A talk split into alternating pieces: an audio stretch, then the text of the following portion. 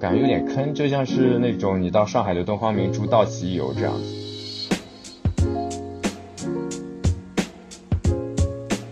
就一开始刚毕业去 Google，我觉得这个没有什么问题，因为那个时候 Google 要我，我就很开心。就是就是因为你又懂技术，然后又会沟通，在这样的情况下呢，你才会去做这样一个 role，然后你也会，也就是那个经历让我了解说，滑雪并不是我想象中的那么安全。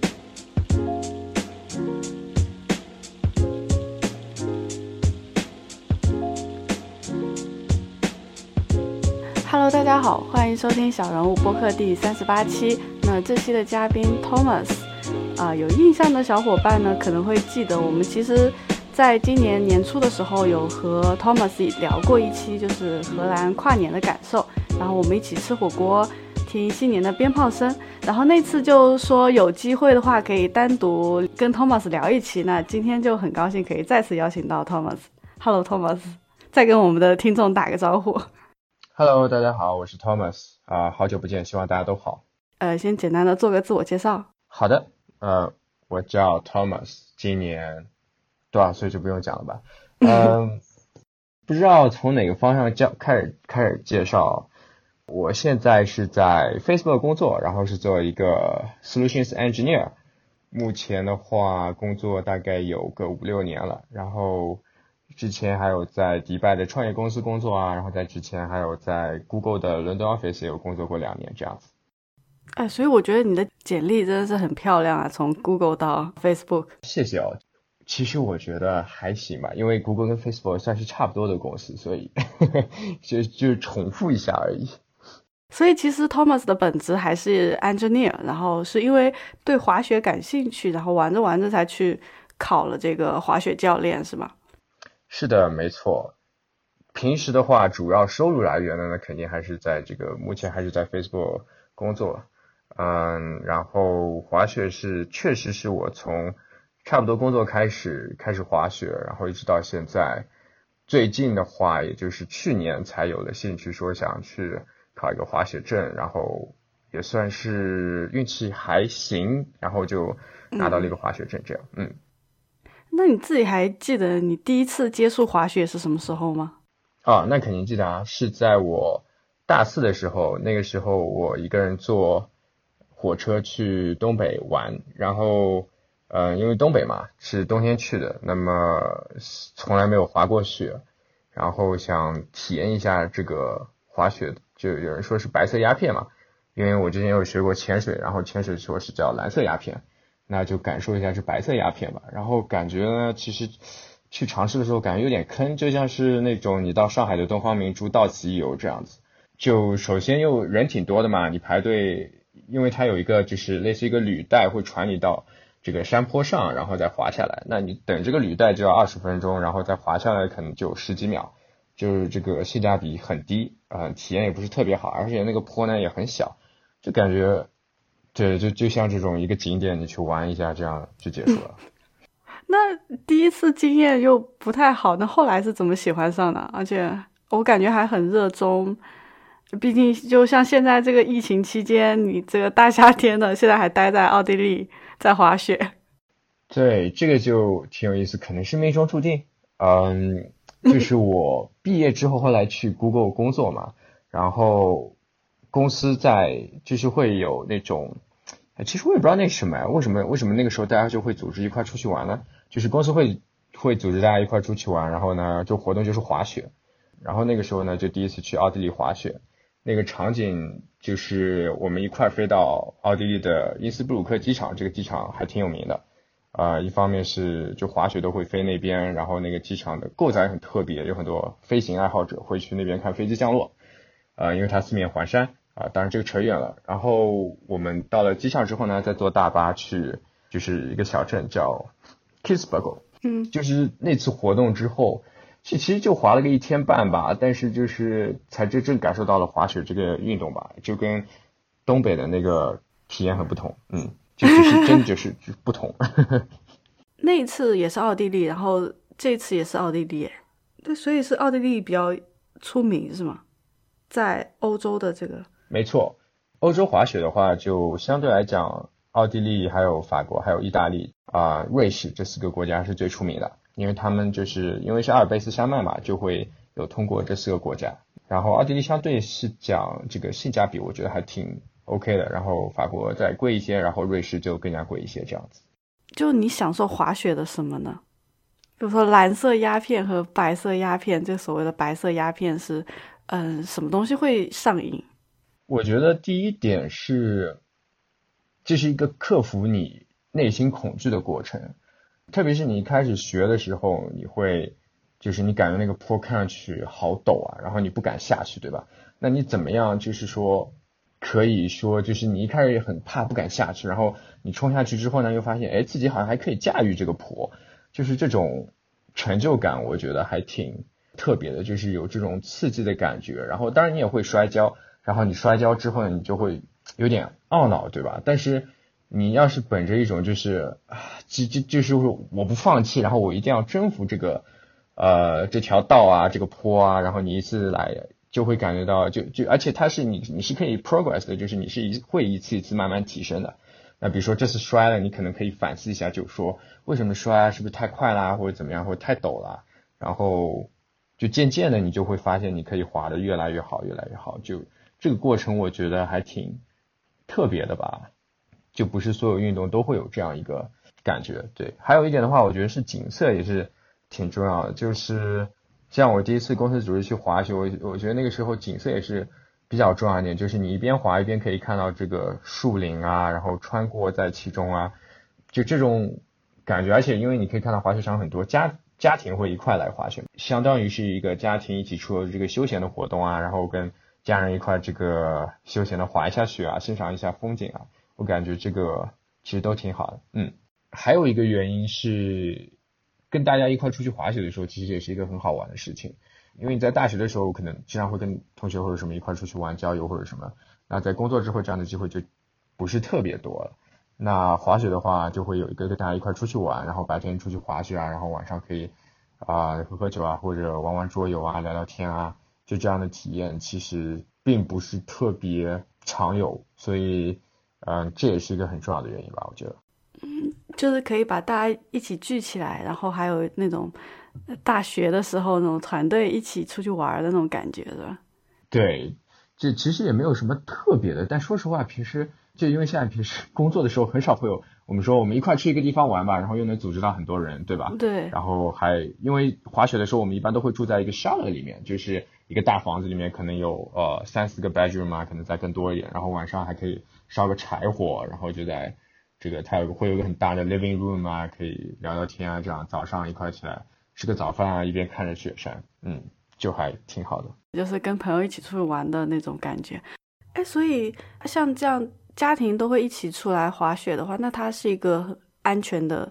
运动吗？哦，是的，当然前提是说你要是在自己可控的范围内。我觉得我一开始滑雪或者在呃，学习比如说我们的教练体系之前，我会觉得滑雪总体上还是比较安全的，因为我自己没有碰到过什么事故嘛。而且会觉得说在雪地上摔倒好像不会擦伤。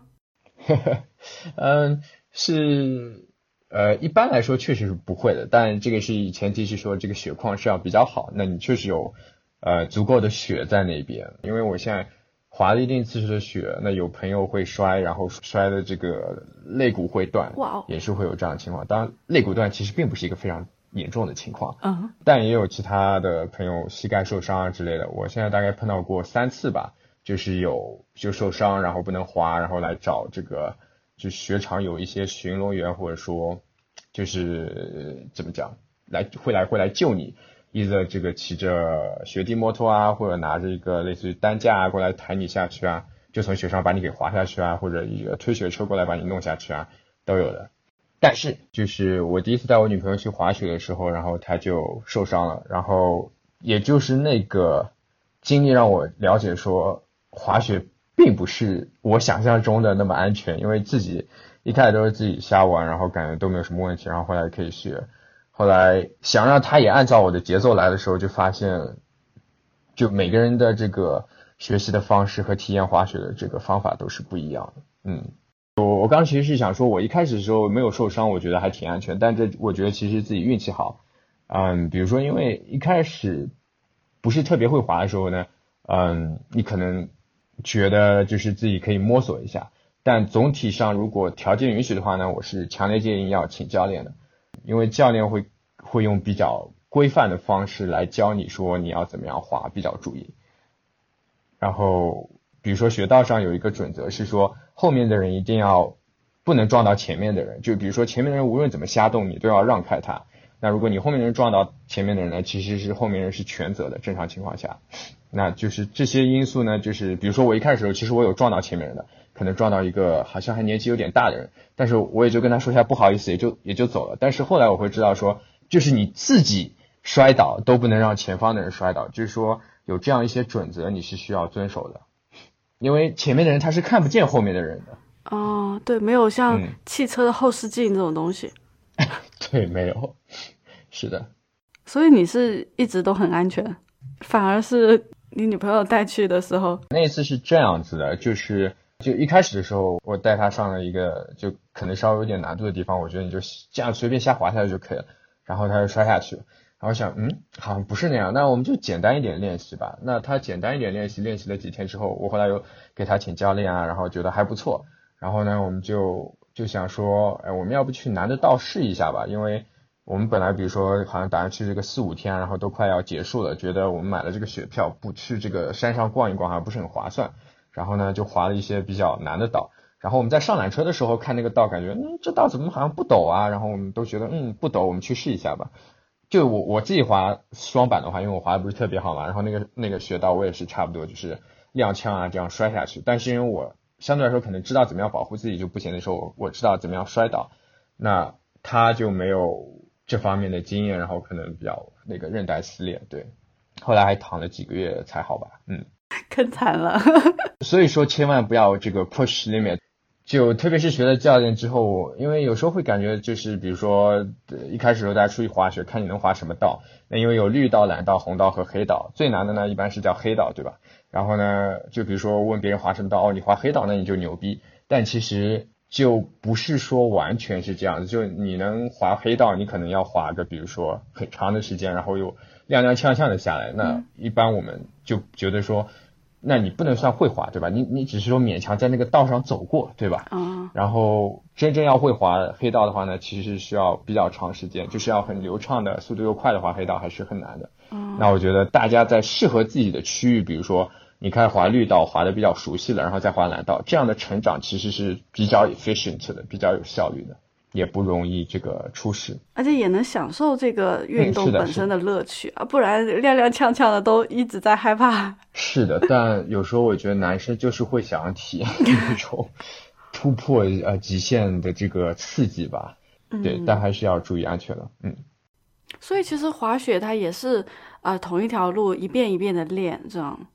因为我有一次去，我们去瑞士，我路上就遇到一个登山者，然后那个登山者就是说他每天都爬同一条线路，因为瑞士有很多山，每天了之后他就可能会计算自己每一次的时间，然后享受这同一条道路的这种风景啊，还是什么之类的。嗯，你说这个让我想到那个电影《Free Solo》，不知道你看过没有？就有一个人徒手爬山，然后就会爬同样的山，然后想爬得越快啊，或者无保护啊。对，滑雪其实。两种都有，我两种都有。就是一开始的时候，我觉得一般是不会滑同一条道，因为欧洲的雪场其实很大，然后你会想，你买了这个雪票，对吧？你肯定想要浏览到整个雪上的道，把它都给这个滑一遍。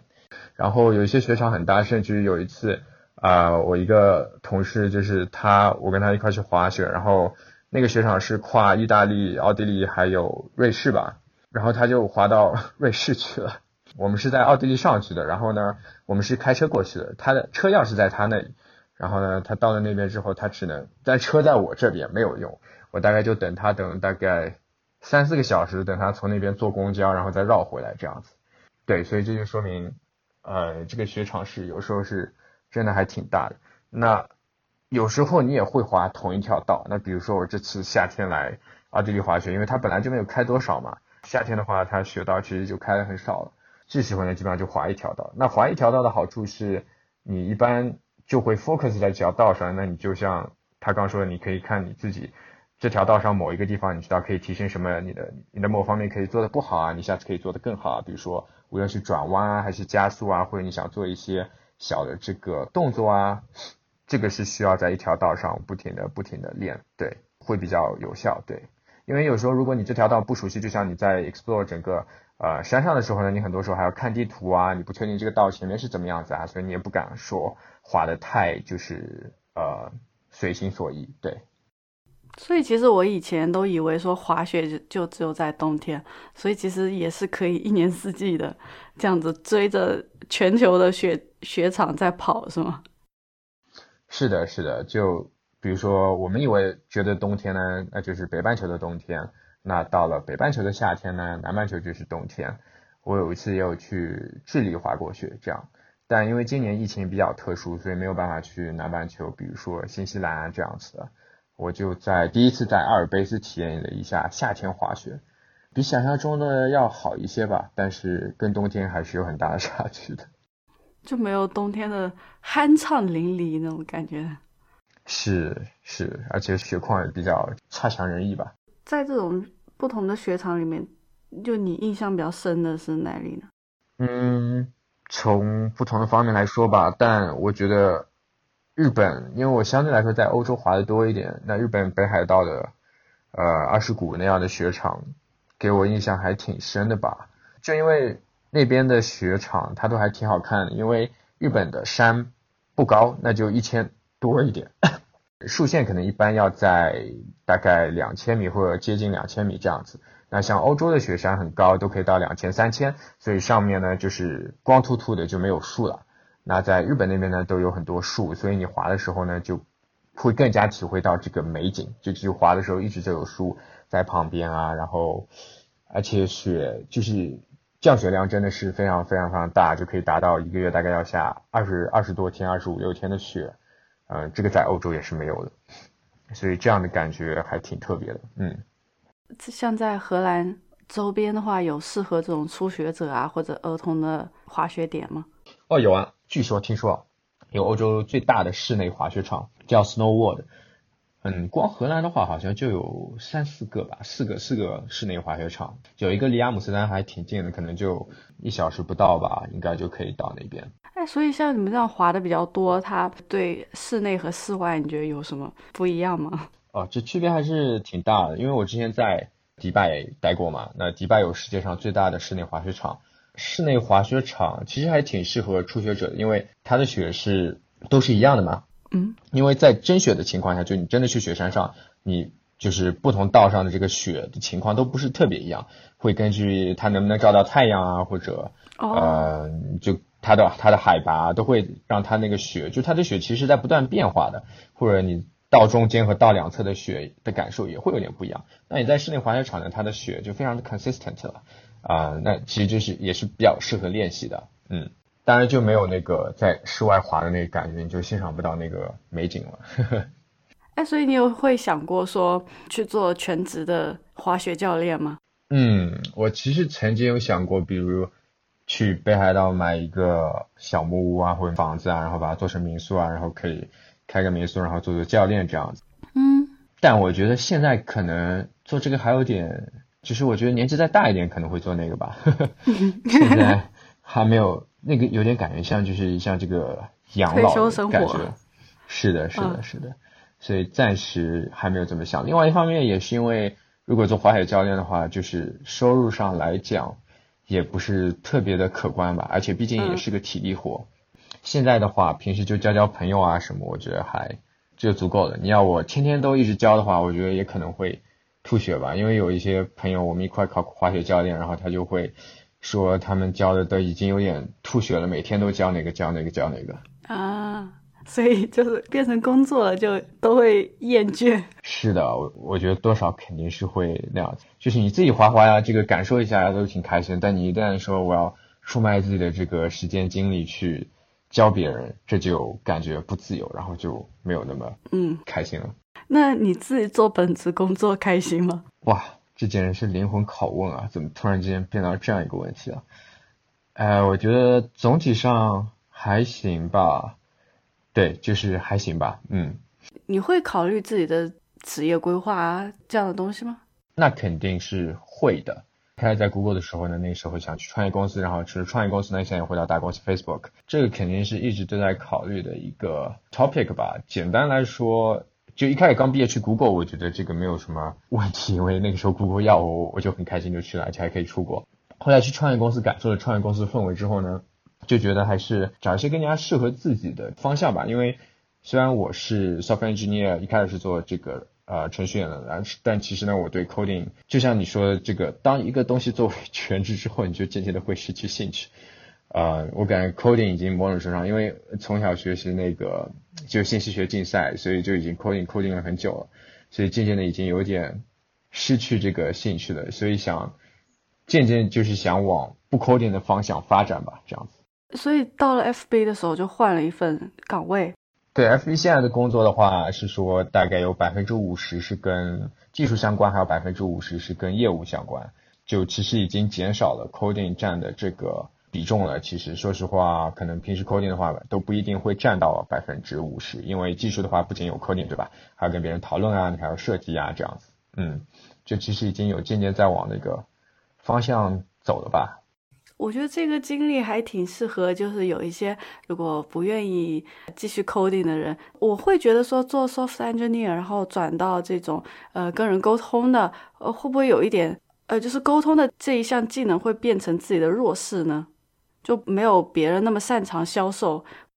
嗯，首先的话，我觉得会做我这个 role 就是 solution engineer，他本来就是对沟通有一定的这个兴趣和。擅长的，就比如说像我同事，如果他面试面一个正常的 software engineer 和面 solution engineer，他会明显感受到 solution engineer 的沟通会比 software engineer 要更加熟练吧，更加熟练。但是我们也不是 sales，对吧？所以我们也不用达到就是 sales 的那种沟通，或者说有有技巧性的要做销售的那个地步，就是说也没有到那个地步。当然，如果你想要往那个方向发展，你也可以往那个方向锻炼，对吧？我不会觉得说，嗯，会是一个。弱势，相反，就是因为你又懂技术，然后又会沟通，在这样的情况下呢，你才会去做这样一个 role，然后你也会 qualify 这样子。当然，其实还有其他很多你可以做，比如说你也可以做产品经理啊，或者你也可以做项目经理啊，因为还是有挺多，特别是在 Facebook 这样的公司的话，还是有挺多可以选择，就看你自己想要走什么方向吧。嗯，Facebook 招人的话，他会比较看重什么能力？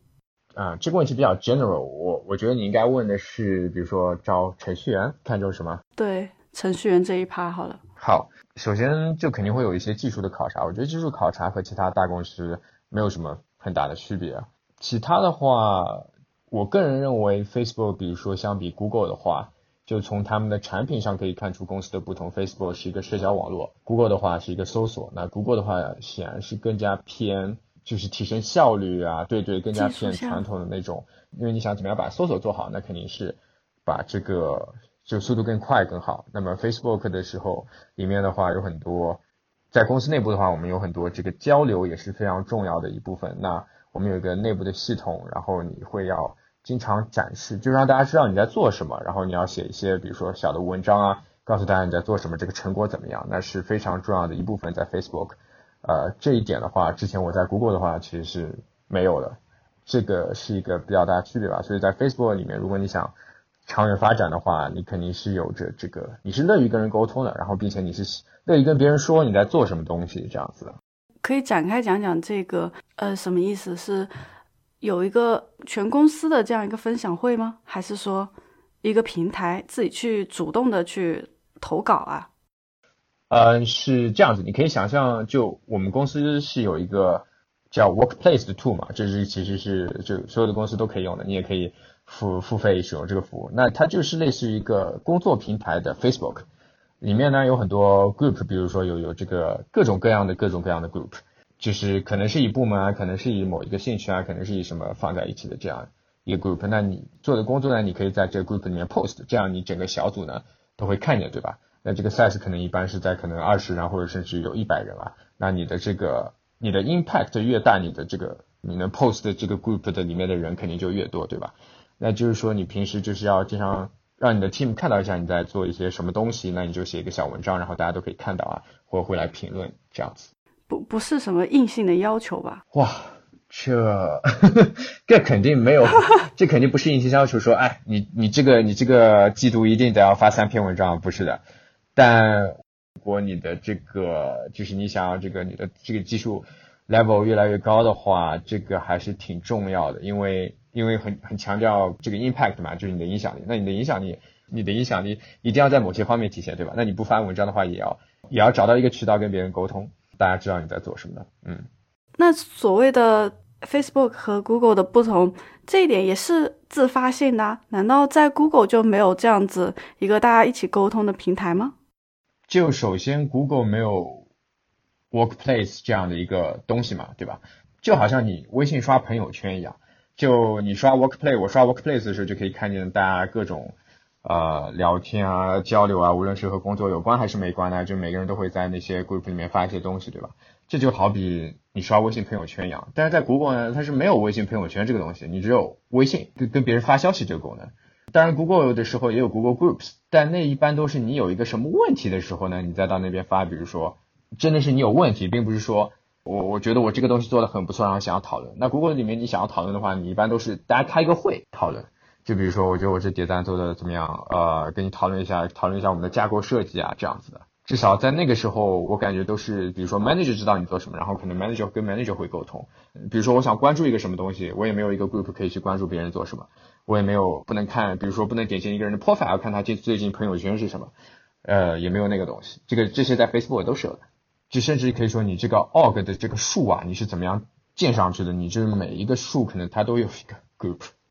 那如果就是大家对 Facebook 的岗位有兴趣的话，是有可以找你对内推哦。啊，那当然是可以的。有什么关于公司什么岗位有什么问题啊，也可以联系我。到时候会在那个网站上贴出链接，然后就去你的微信公众号找你好了。那今天就这样，然后我们谢谢 Thomas，不客气，下次再聊，拜拜拜。最后，感谢收听小人物，喜欢记得订阅、收藏、分享。有思考和感悟，欢迎发邮件告诉我们：a nobody 点 fm at gmail 点 com。别忘了登录网站 a nobody 点 im，查阅更多相关信息。